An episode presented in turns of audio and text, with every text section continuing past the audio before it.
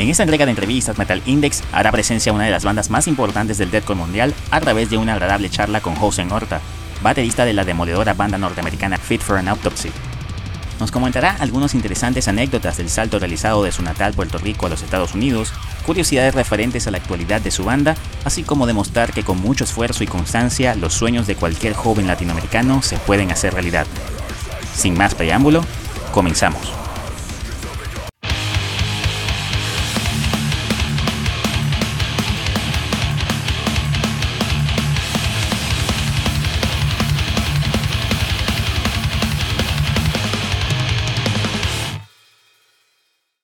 Sean todas y todos bienvenidos a una nueva edición de entrevistas Metal Index. Nos vamos, a, trasladar en esta ocasión a la ciudad de Los Ángeles, California, donde en este momento se encuentra eh, haciendo por allá unos ensayos, un baterista eh, latinoamericano muy importante, ya que nos está representando eh, en una banda de gran calibre, de las más importantes del deathcore mundial, como es Fit for an Autopsy. Un chico que salió por allá de Puerto Rico a cumplir un sueño, a, darle duro a la batería. Y en este caso tenemos la oportunidad de conversar con el amigo Josian Horta, quien es baterista de Fit for an Autopsy. José, mi pana, bienvenido a Metal Index. ¿Cómo estás? Gracias, un placer estar aquí, bro. De verdad, no, el placer todo nuestro, mi bro. De verdad que un honor y muchísimas gracias también por la disposición de, también confiar en lo que estamos haciendo acá en Metal Index, de poder hacer unas notas de verdad muy bonitas para que el público latinoamericano pueda conocer un poco de tu trayectoria, también un poquito de la actualidad, eh, ya que por allí también se viene algo nuevo de Fit for an Autopsy. Ojalá que con el permiso de la banda puedas adelantarnos, decirnos algunas cositas de lo que nos espera este brutal trabajo. También queremos invitar, Josian, si obviamente si personas que es por primera vez que están viendo contenido en nuestro canal, que se suscriban a Metal Index para que puedan eh, disfrutar contenido que hacemos con muchísimo cariño toda la semana. Te invitamos también a seguir las redes sociales de Fit for an Autopsy. Acá abajo en la descripción te dejo los enlaces de la banda, de las redes, también de plataformas digitales favoritas. También te invitamos a seguir las redes de Ocean para que puedas seguir su actualidad, para que eh, puedas conocer un poquito de lo que está trabajando y por supuesto escucharnos en esta entrevista a través de nuestro Metal Index Podcast que estamos por allí disponibles en Spotify.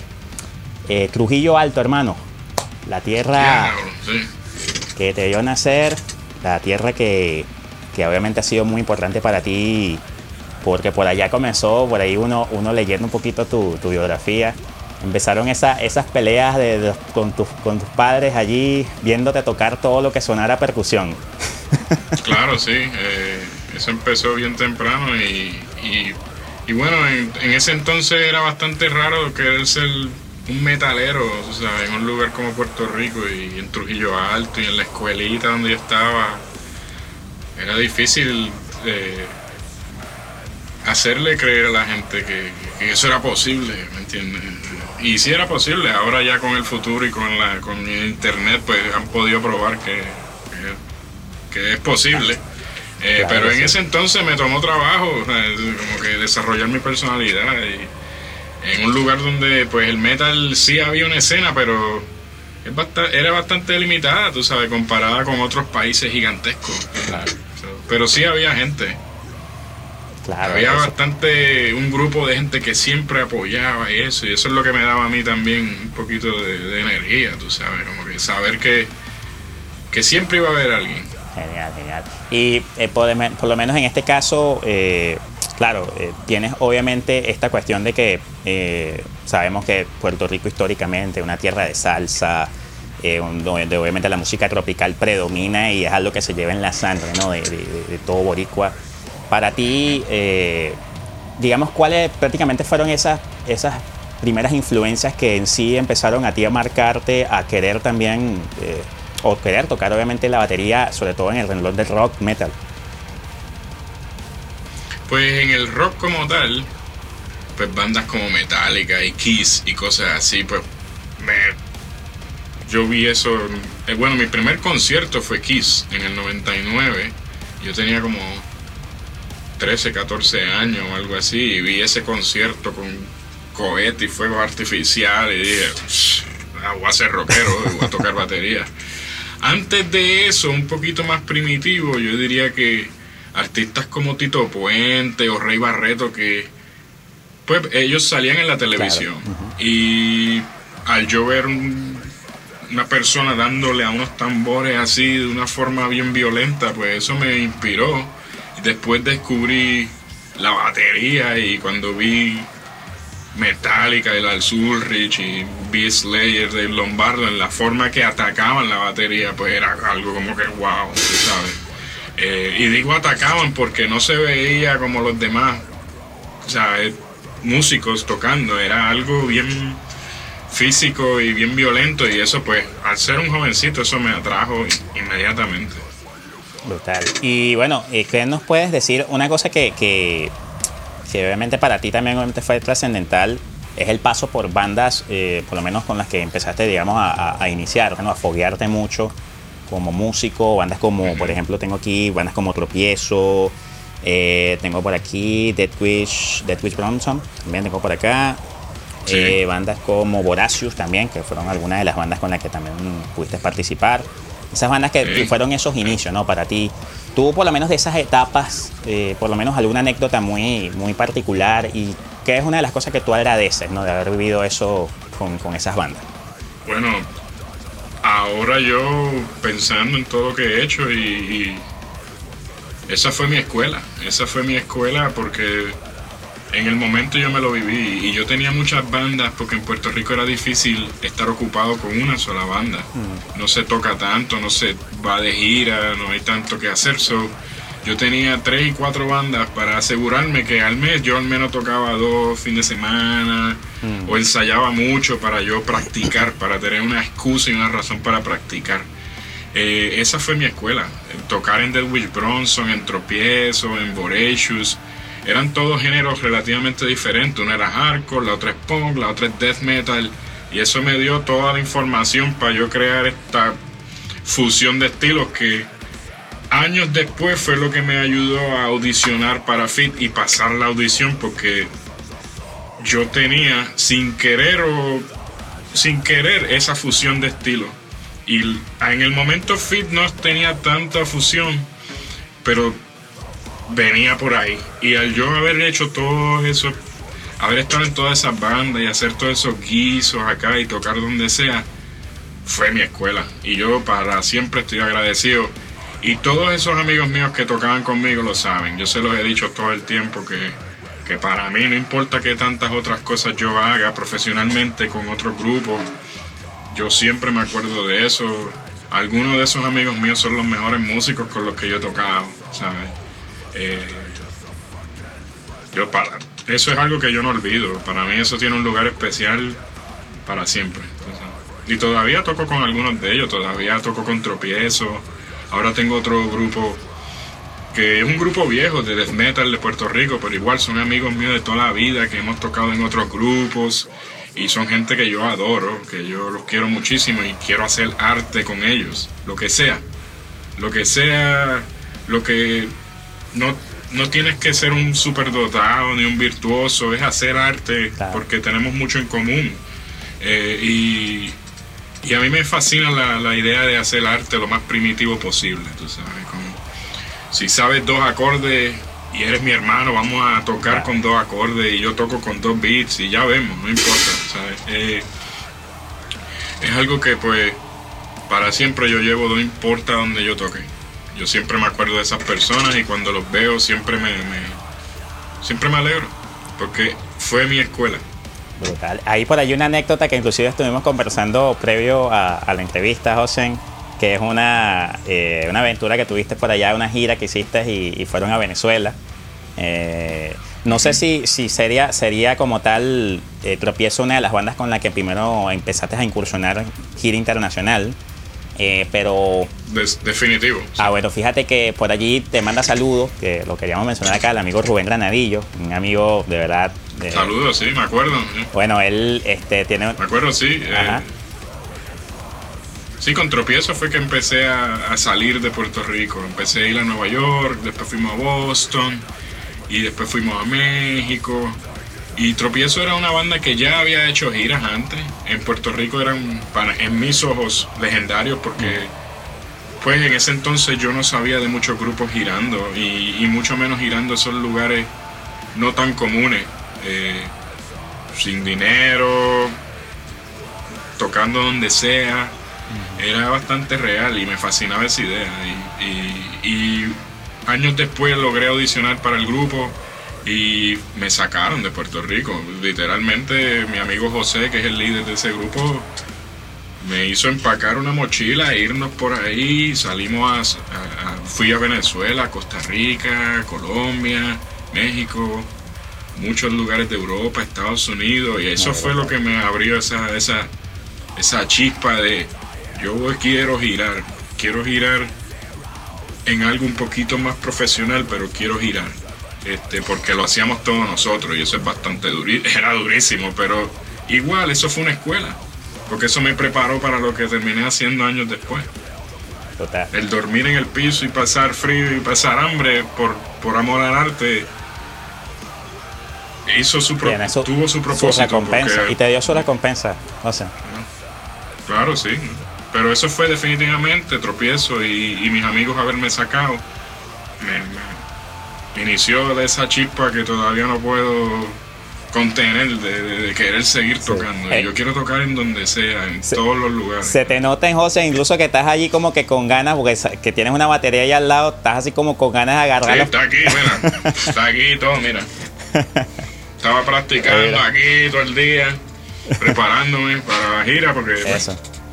Eh, mucho material y en esta gira pues nosotros somos headliners y pues, el set es de una hora y algo y brutal. Yo toco la batería, eso es el pulpo, compadre. Brutal. Bueno, José, nuevamente invitar a todas aquellas personas que por primera vez están viendo y escuchando una entrevista de Metal Index, invitar a suscribirlos para que obviamente puedan seguir disfrutando de entrevistas de, gran calibre como la que tenemos el día de hoy con el amigo José Morta, seguir las redes sociales de Fit for an Autopsy, también las redes de Ocean para que puedan seguir la actualidad de la banda y por supuesto de este talentoso músico. También por supuesto seguir las redes sociales de Metal Index para que puedas estar actualizado de todo el contenido. Eh, un año que yo tengo aquí marcado, eh, tengo un, año marcado y tengo un... Eh, obviamente una banda, ¿no? Que es obviamente tu banda con la que actualmente está siendo muy reconocido a nivel internacional. Fit for an Autopsy, año 2012. ¿Qué nos puedes decir ahorita, ya cuando te digo esas dos frases y ese año, para ti, qué es lo que te viene a la mente? Ese año me cambió mi vida. Eh, ese año fue mi primera gira con ellos. Audicioné y me fui de gira.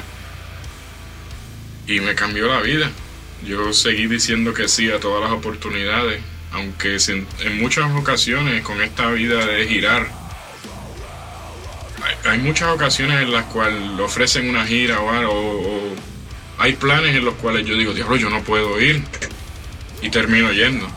Eh, so, termino diciendo que sí, aunque sé que no puedo, o tengo temor, o es un riesgo gigantesco financiero, o familiar o lo que sea y terminas diciendo, claro, vamos, y, por dentro digo, no, debo ir. Eso fue un año donde me cambió la vida, porque yo dije que sí a todo, sin saber para dónde iba, sin dinero, yo me acababa de mudar a Estados Unidos, llevaba solamente un año, eso no da para nada, un año es aprenderme las calles por donde yo vivía allí, eh, y, aprenderme la, transportación pública y, y bueno, y pues audicioné y no hemos parado, mano. Y, y me he quedado en el grupo porque desde ese entonces todo siguió mejorando. Cada disco me satisfacía un poquito más, las giras se volvían un poquito más serias. Eh, ha sido un. Yo llevo nueve años en el grupo. ¿Cómo pasa el año? ¿Cómo pasa el tiempo? eso, ya es una gran parte de mi vida, que para siempre va a estar ahí, sea, marcada. Eh, wow, eh, me cambió la vida, me cambió la vida y me abrió a, muchas experiencias. Eh, fui a lugares que yo no había nunca ido, conocí gente que yo quería conocer. Empecé a grabar profesionalmente, me pude escuchar profesionalmente y yo que soy ya eh, un fanático de esto, pues me estudio y trato, ok, ya grabé esto, pero hmm, no me gusta esto, para el próximo tengo que mejorar esto, lo otro. Y muy analítico y me cambió la vida, definitivamente. Ese año es bien importante. ¿Quién te dio el... Véngase, toca con nosotros, hermano, Will o Pat? Fue Pat. Eh, fue Pat. Eh, yo conocí a Patrick porque él trabajaba en, él trabaja en la industria de tatuaje y yo en ese entonces estaba trabajando en esa misma industria. Eh, y bueno, nos conocimos y hablamos de música y yo le dije, yo me acababa de mudar a New Jersey, eh, que yo tocaba hardcore, punk, metal, de todo, le dije todas las bandas que me gustaban. todo.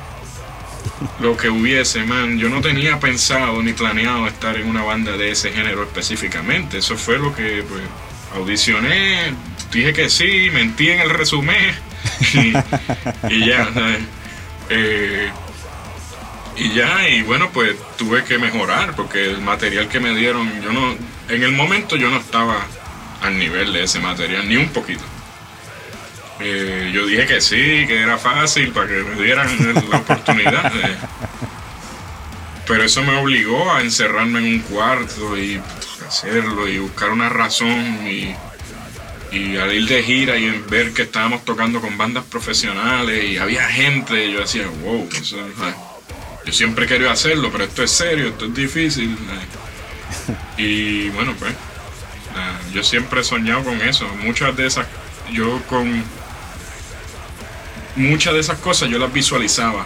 Eh, uno no sabe cómo va a ser, pero yo más o menos tenía una idea de las cosas que quería hacer y dónde me veía unos años después. Y ahora yo logro entender todo eso, pero mientras ocurre todo es bien loco mucha información nueva eh, y más de un, como decimos, un chamaquito como yo de Puerto Rico, en una islita y de momento te, viajo todo Estados Unidos y toda Europa y todo el mundo y hay fanáticos y esto y conoce héroes que yo he tenido, musicales de todos lados y es un poco de mucha información para alguien como yo que lo aprecia tanto. Pero una muy buena escuela. Yo no hubiera aprendido nada de eso en ninguna universidad, ni en YouTube, ni escuchando un podcast, ni nada. ha sido empacar una mochila, aprender inglés, comprarme un buen jacket, como decimos nosotros, y nada, a practicar. Ahora mismo estoy acá practicando porque yo estoy practicando para yo llegar a practicar con la ah, banda, porque practicar para practicar, para practicar, para poder tocar un show. Eh, mucha preparación, pero a mí me fascina. Total, total. Eso obviamente definitiva, definitiva. Eh, bueno, si eres un chico joven, baterista latinoamericano, que estás comenzando en esto, yo creo que aquí estás viendo un ejemplo de constancia, estamos viendo un ejemplo de que las cosas sí se pueden alcanzar y de verdad que, ¿qué te puedo decir, José, hermano? Orgulloso, se me eriza la piel nada más escuchando de verdad una historia como la tuya del es posible, es duro.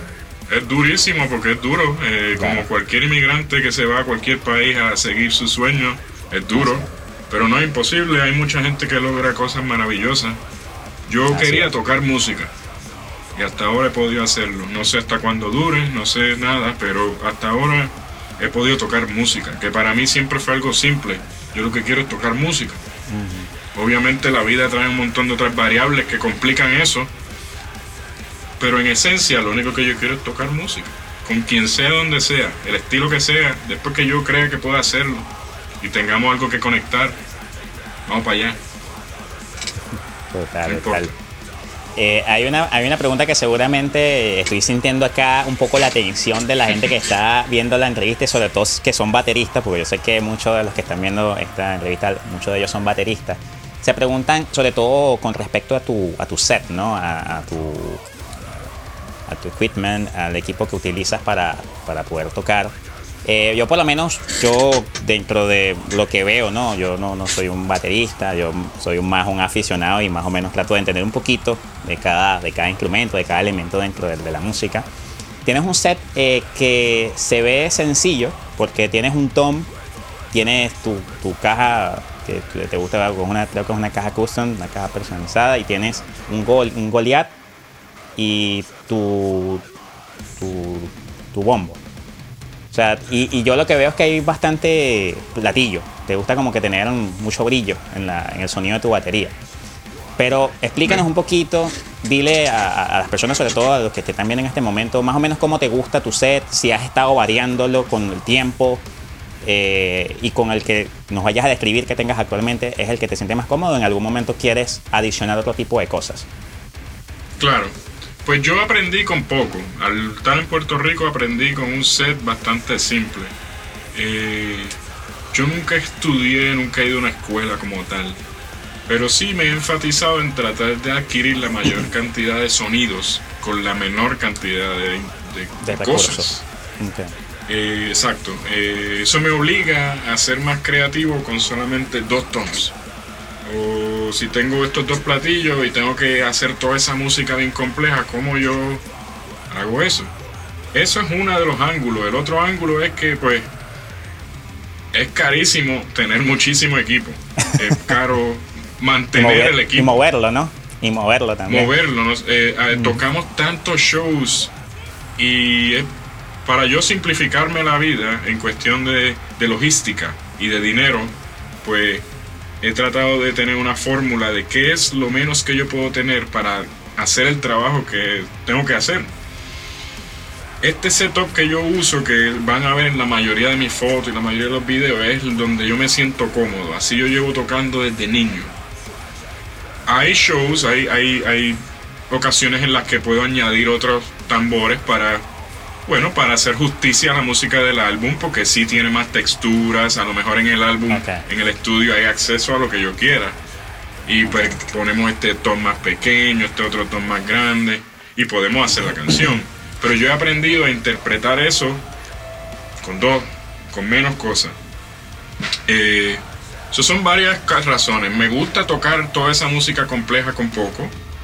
Eh, tampoco siento que lo domino como para yo tener que añadir muchísimas cosas. Esto para mí tiene un universo infinito y todavía me falta tanto por aprender que, ni se me ocurre querer añadir más cosas. Eh, pero las veces que lo hago es para crear, para crear más textura, definitivamente. Eh, eh, sí tengo pensado añadir más cosas por la misma razón. La música en los últimos años me da espacio para añadir más y crear más textura. Eh, eso está en proyecto. Quiero añadir a lo mejor un doble bombo, a lo mejor dos o tres toms más para orquestar todo un poquito mejor. Eh, pero depende también de qué gira, dónde voy a estar. Si llegamos en avión y hay que usar lo que hay alquilado, yo lo simplifico para ir a la segura. porque no siempre no siempre tengo acceso a yo escoger, a yo decir esto es lo que yo uso, esto es lo que quiero. Hay lugares que sí, hay lugares que no. Eh, pero me gusta la idea de hacer arte con lo que tenga.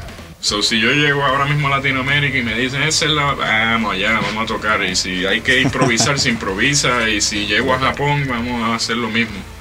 Eh, en Puerto Rico era duro usar un equipo también, eh, compartíamos batería y eso, y pues eso también me entrenó a, adaptarme a lo que sea. Eh, pero sí me gusta algo simple, sí me gusta simple. Brutal, brutal. Eh, ahora entrando ya un poquito, o sea, en lo que es el plano, vamos a decir ya la banda, ¿no? tú ingresas ya, ya para lo que es la grabación del, del Hellbound, ¿no? Sí, esa fue mi, mi audición real. Eh, porque yo audicioné frente de ellos y, empezamos a tocar. Ellos necesitaban a alguien a la prisa. Pero en Hellbound fue donde yo estuve bajo la lupa y ahí fue que conocí quién era Will Putney, que él ya estaba empezando a ser un productor conocido. Yo no sabía, yo los conocí, hey, ¿cómo está? ¿Todo bien? Y todo el mundo me decía, no, esa gente, y yo, ah, cool, no sé. Después cuando, cuando voy a grabar, que estoy en el proceso, fue que entendí, y hay diferentes personas y, productores. Y bueno, pues, cuando yo fui a grabar Hellbound, yo no estaba listo para, eso tampoco, tuve que mejorar, o sea, eso me obligó a mejorar. Él me ayudó como buen productor y me fue moldeando y esa fue mi audición para el grupo y tratar de yo encontrar mi sonido dentro del grupo, mi propio groove, mi propia flow, como quieras. Eh, intimidante, pero ahora me encanta porque me escucho yo en una forma bien primitiva y intentando ingresarme a la banda y uh, me enseñó muchísimo, una muy buena experiencia. Y fue la primera vez que me escuché de esa forma. Yo no había ido, hecho un disco que sonara de esa forma. me acuerdo que cuando... Como decir. Sí, todo lo demás antes de eso era bueno y hecho entre nosotros, pero yo no me había oído de esa forma. La batería clara, así de heavy, con esos vocals. Y, oh, pues, yo mismo me impresioné. Y bueno, pues eso me ayudó a yo querer mantener esa calidad después de eso, o Una de las cosas que se, obviamente se caracteriza al, músico latinoamericano, por más que, vamos a decirlo así, por más que nosotros eh, nos guste la influencia de la música, vamos a decir, un poco más top comercial, ¿no? El metal más eh, conocido, siempre tenemos esa, esa figura del gran baterista, por ejemplo, como mencionaste, Lars Orris, eh, de Lombardo, eh, Joey Jordison, que en su momento también fue un baterista muy influyente en el mundial, etcétera, ¿no? Pero siempre está en el ADN precisamente el beat latino. Ese beat latino, de alguna manera, aunque tú eh, te influencias con otros, siempre eso te va a salir por allí algún, algún que otro ritmo, un fraseo que, que tiene que ver con algo latino. ¿Tú sientes de alguna forma, es algo que yo de apreciación personal, ¿no? Tú sientes que de alguna forma esas son una de las cosas que precisamente hace que Fit for an Autopsy confíe tanto en ti. Porque fíjate que tú como, como lo escribes, ¿no? Si eh, llegas como un, músico sin, sin, mucha experiencia, pero con muchísima ganas, ¿no? Con muchísimas ganas de estar allí, de tocar y demostrar que puedes. Pero prácticamente con tu ritmo particular le estás dando otra, otra gama de texturas al sonido de la banda, ¿no? Y al sonido del deathcore como tal. Pues yo Quiero pensar que sí, no lo sé, no sé cuál sea la percepción. Hay que preguntarle a, Will, ¿no? Exacto. Eh, sí, yo entiendo que nosotros pues tenemos ya una química y, y, él entiende que yo no necesariamente puedo tocar cosas latinas, no necesariamente puedo hacerlo eficientemente, pero entiendo muchos ritmos que han estado siempre, siempre ocurriendo en el en donde sea, en Puerto Rico tú ibas a cualquier fiesta, cumpleaños, esa música está en todos lados, no la puedes, no puedes huir. Yo nunca invertí el tiempo tocándola, pero lo entiendo. Al yo llegar a, y asociarme con un grupo, eh, un grupo como Fit, bueno, pues hay muchos bateristas en esa zona que son buenísimos, que vienen de escuelas bien brutales y tienen mucho lo que llamamos muchos chops y mucha velocidad y mucha técnica, muy buena educación. Y eso no era lo que yo tenía eh, ni lo que tengo. yo tuve que buscar mi propio groove, mi propio... Bueno, yo no sé tocar esto latino, pero yo puedo hacer una imitación ahí más o menos y eso es. Y poco a poco con los años, pues yo me he encargado de tratar de aprender eso un poquito más para traerlo al grupo, siempre respetando el sonido del grupo. Eh, Will escribe toda la música. Eh, pero sí, yo voy y busco muchas influencias en lo latino, definitivamente. Hay muchos patrones en la música de Fit for an Autopsy que son 100% patrones latinos que yo escuché y dije, lo quiero hacer heavy en una banda de metal, a ver cómo suena. A veces son híbridos que yo hago, a veces son accidentes, puede que técnicamente no esté correcto, pero esa es la música que hicimos, pero sí, definitivo. Eh, una cosa que yo no hago escribiendo música para Fit, cuando tengo que escribir baterías, es escuchar el mismo estilo que tengo que escribir. Yo no hago eso. Eh, trato de escuchar todas las otras músicas que me gusten. Yo sé que una vez que yo ponga eso y la banda toque va a sonar heavy. So, yo puedo irme a escuchar jazz, Miles Davis, escuchar reggae y como quiera encontrar patrones de percusión o batería que yo hago. Hmm, si yo hago eso más rápido y más duro y le doy al China y después al crash, eso funciona y eso soy heavy. Eso es un ejemplo de cómo yo traigo otras cositas pero de corazón, pues no te puedo decir que sé tocar latino, porque eso para mí es como una forma de arte intocable. Para mí, que yo lo veo eso como. grandes ligas. como si, si yo algún día era, esos son Jedi para mí.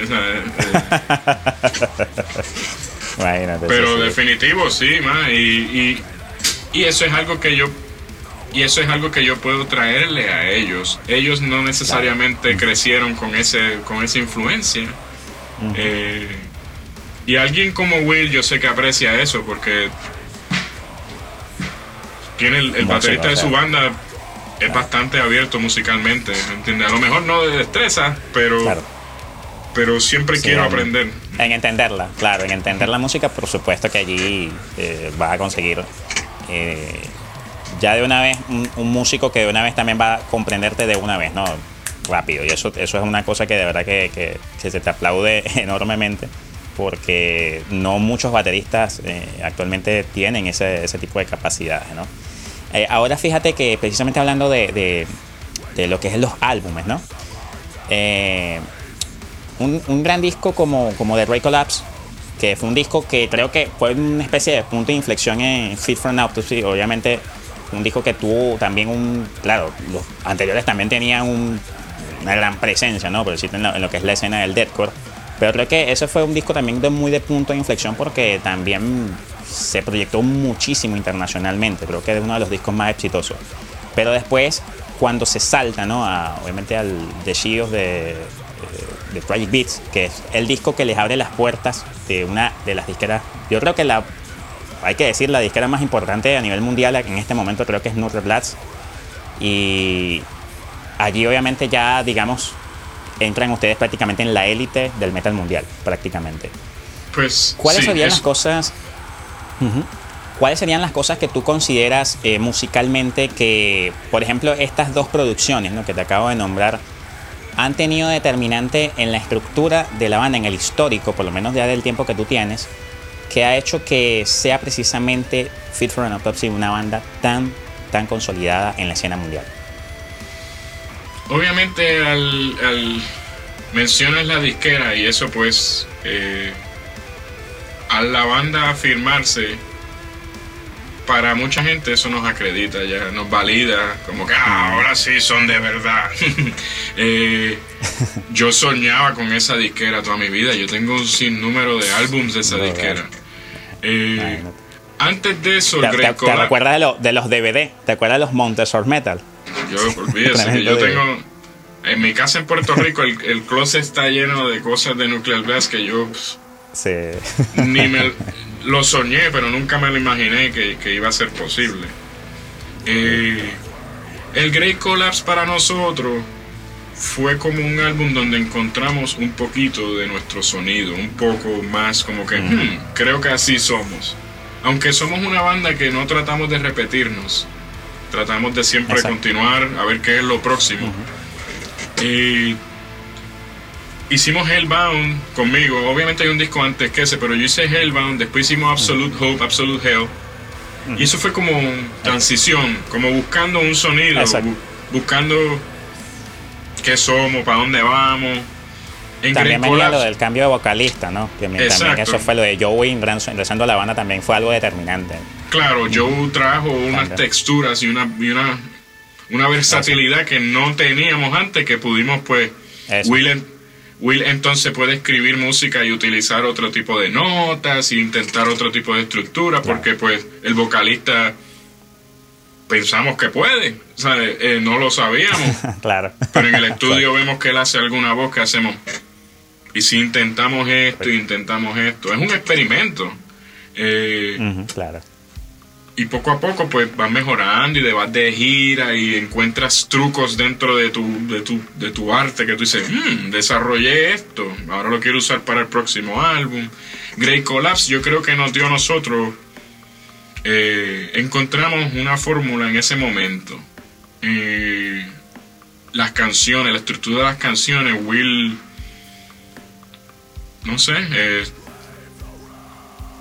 estaba inspirado. Eh, él me empujó a mí en ese, en ese álbum yo tuve que mejorar también. él, me pedía grabar con él no es fácil, para mí no lo es porque es el proyecto de él y él quiere lo mejor. Y yo quiero dar lo mejor, eso es bastante... Eh, incluso por allí una, hay una por lo menos una de las cositas, creo que un documental, lo vi hace mucho tiempo, donde él decía que, este, algo así como que, obviamente, Fit for an Autopsy para mí, de todas las muchas bandas con las que yo he trabajado, para mí Fit for an Autopsy tiene que ser la banda que mejor suena porque esa es la muestra de, esa es la muestra de mi trabajo. Claro. Entonces, yo tengo que, yo como, como productor, ingeniero tal, tengo que mostrar lo mejor, lo posible. Y él a mí nunca me ha dicho eso, pero yo lo creo también. Yo, yo también pensaría así, si es mi proyecto, yo quiero que lo mío me represente lo mejor posible. No significa que eso deba ser la mejor banda del mundo, pero eh, el concepto que él tenga tiene que ser eso sólido. Tiene que dar el ejemplo, exactamente. Eh, y bueno, pues él exige, a mí me gusta porque me exige y me hace mejorar y me empuja, me saca de mi, de mi, de mi zona de confort y tengo que, termino tocando cosas que yo mismo decía que yo no puedo hacer o grabo cosas que cuando las grabo me toma un tiempo entenderlas correctamente para poder tocarlas bien y a veces una o dos giras tocando canciones hasta que un día hago, ah, así es que porque, bueno, pues a veces me toma tiempo, otras veces no, depende de la estructura, depende de la canción, pero eh, hicimos Great Collapse, eso nos empezó a dar giras con bandas que nosotros respetábamos, que la, que, que la gente respeta, y pues al público vernos con esos grupos, pues prestan atención, grupos más grandes escriben de nosotros en internet, eso ayuda a que la gente preste atención. Ya cuando llegamos a Nuclear Blast, pues tienes un equipo de trabajo que empuja un poquito el trabajo de uno y eso ayuda en su influencia porque llegan a más lugares. Es una disquera que pues el que sabe, sabe, que llevan muchísimos años y exponen el metal mundial de una forma que no muchas otras disqueras logran. Eh, lo hicimos el álbum y llegó a muchísima gente y ese puede que ese sea mi álbum favorito en cuestión de que bueno pues fue la única ha sido la única vez que yo llegué ahora al estudio que tengo una idea de lo que quiero hacer y cuando iba canción por canción yo iba diciendo, sí, eso mismo es, esto es, lo entiendo, esto es. Muy orgánico todo. Lo sentí, lo estuve bastante conectado en todo el proceso. En los otros siempre hace un experimento. Yo voy por ahí para abajo y al final veo lo que salió y no sé para dónde voy. Mm. En este yo tenía una idea.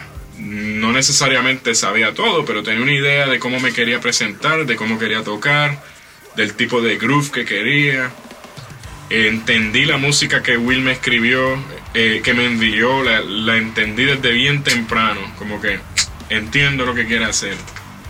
Eh, fue un álbum que para mí, pues,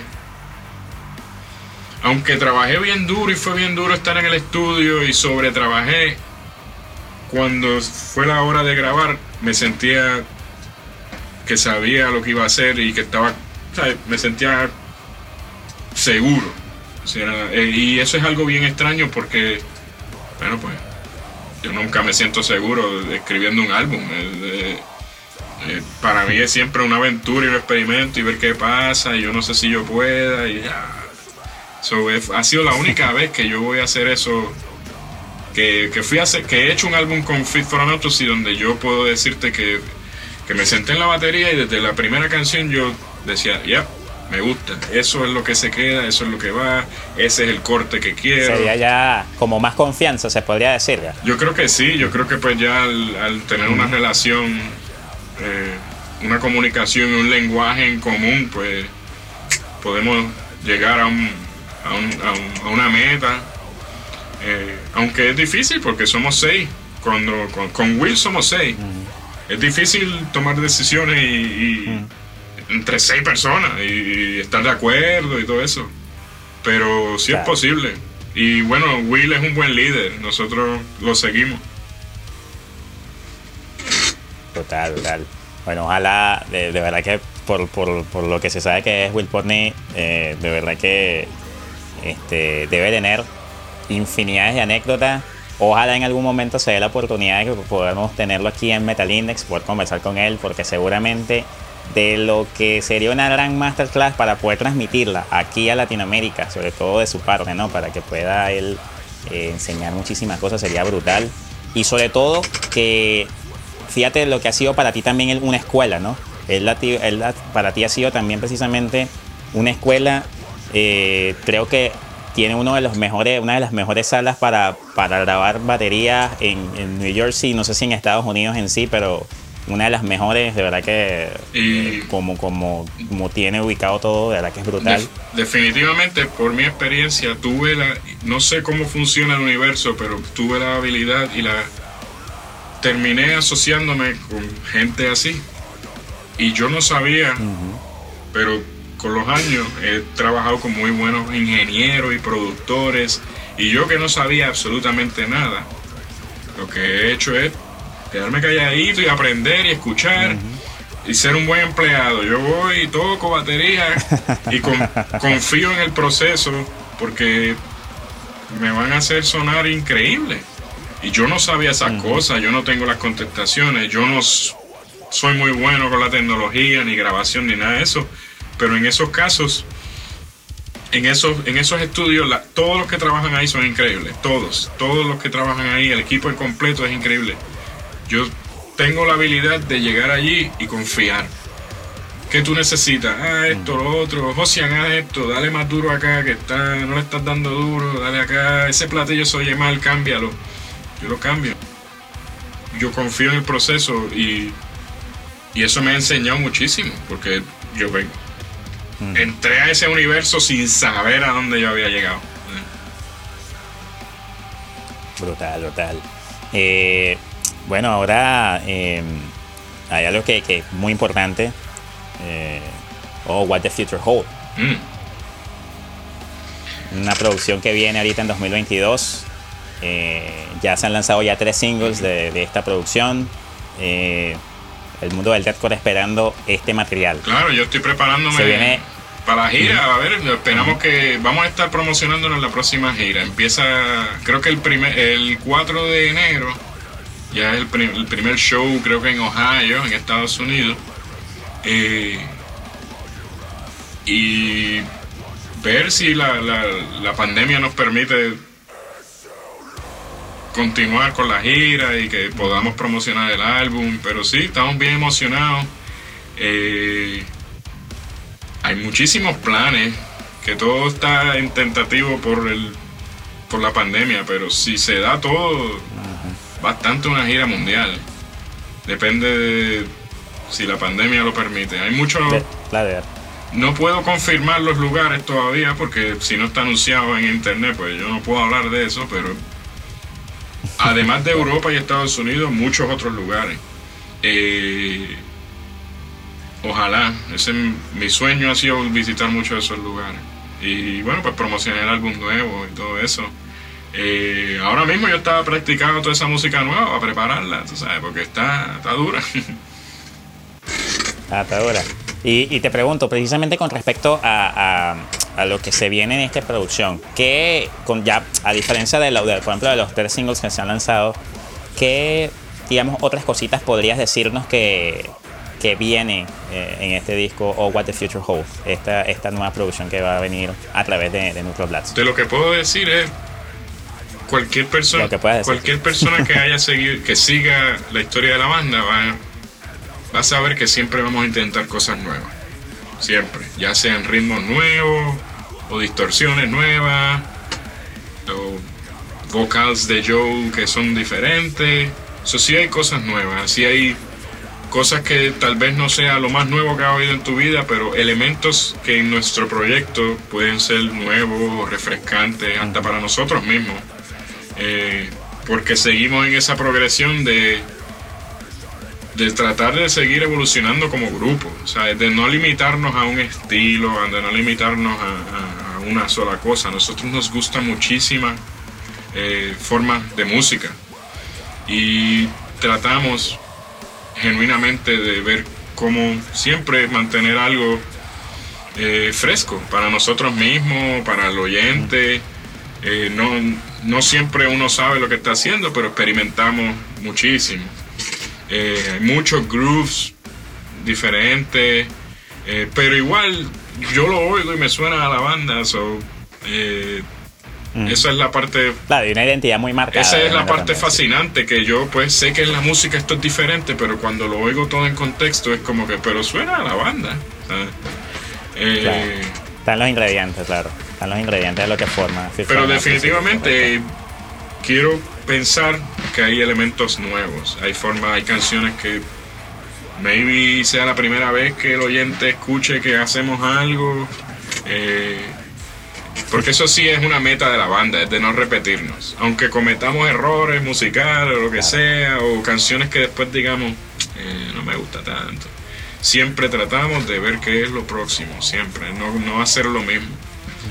Eh, pero revisitamos lo viejo para siempre mantener esa identidad de la banda y esos elementos que nos gusten.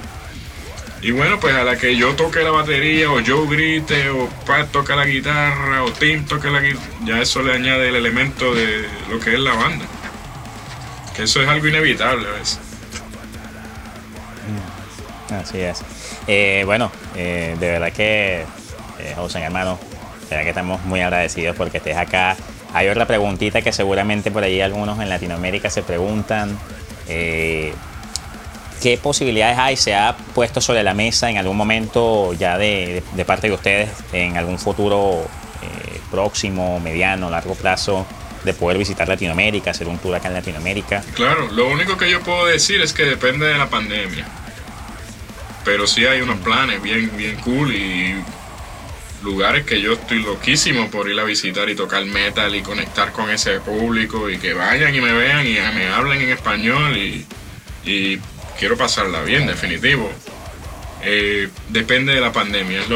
Ah, dile, dile a la gente ahí del booking que no te lima Perú, por si acaso. Ah, yo, sueño, yo sueño con tocar el mundo entero y todo el continente latinoamericano, eh, americano completo, eh, definitivamente. Y lo que sí te puedo decir que depende de la pandemia, pero sí hay planes de, muchos lugares que yo sueño en visitar y, y mucho más que visitar tener una excusa para yo ir a tocar batería y tocar metal y es algo que, a veces no, parece real, pero a veces termino en lugares que yo, que yo hago aquí tocando esta música.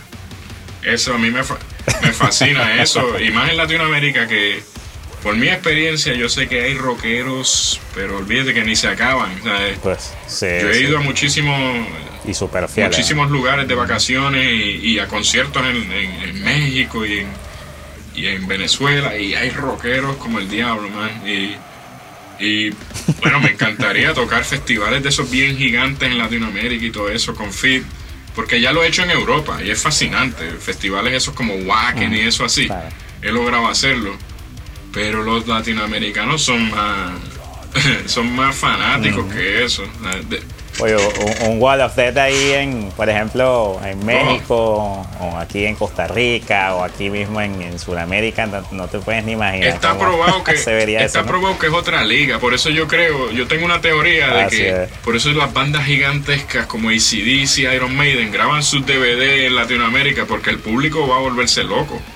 Y ellos los ellos lo saben y eso se ve bien en video, Sí, sí. Pues pero eso es una teoría mía, no sé. Pero cada vez que veo un DVD ACDC Live en Argentina, es como que, Dios, la gente se va a volver loca. En el River Play, ¿no? En el estadio de River. Exacto. Ah, sí, sí, sí. Brutal. nada más que de yo ver el título digo, wow. Eso, La gente. Llorando así. sí, sí. Claro.